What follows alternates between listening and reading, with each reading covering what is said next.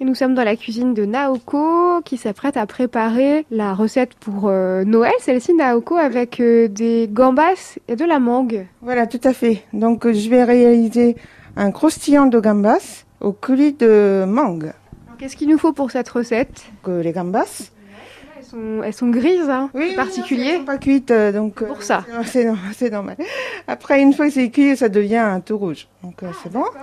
Alors avec ça, il me faut des feuilles de briques et des feuilles de coriandre. Et pour la sauce, donc le coulis de mangue, j'ai un, donc une, une mangue, c'est assez. une mangue, ouais, une, euh, une bien mûre ou Oui, oui, oui, oui, bien mûr.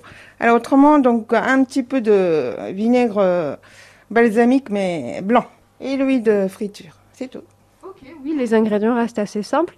Euh, Là, c'est pour combien de personnes Qu- quatre personnes.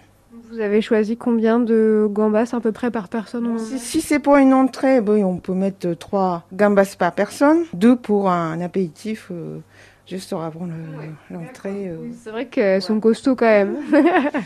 Alors, on commence par quoi Alors donc je vais prendre une casserole, une petite casserole.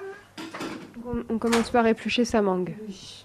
Donc là, une mangue coupée en, en petits morceaux, un petit morceau, un morceau, pour faire une cuisson avec euh, un peu de sel et un peu de poivre et un peu de vinaigre de balsamique blanc et, ap- et un petit peu d'eau aussi. Et après on mixe et puis c'est c'est tout prêt. Donc c'est très facile et euh, rapide euh, à, à réaliser. Quand c'est bien mûr, il n'y a pas besoin de couper en petits morceaux. Quand c'est un peu euh, pas, pas très mûr, euh, il vaut mieux couper un, un petit morceau. Et c'est parti pour le petit coulis. Remarquez, oui, c'est vrai que c'était assez simple. En attendant que ça cuise complètement, je prépare les gambas. Donc, J'utilise souvent les feuilles de briques mais carrées. Et ça peut être euh, Ronde aussi. Oui, c'est c'est plus- Congelé sur les aumônières, là.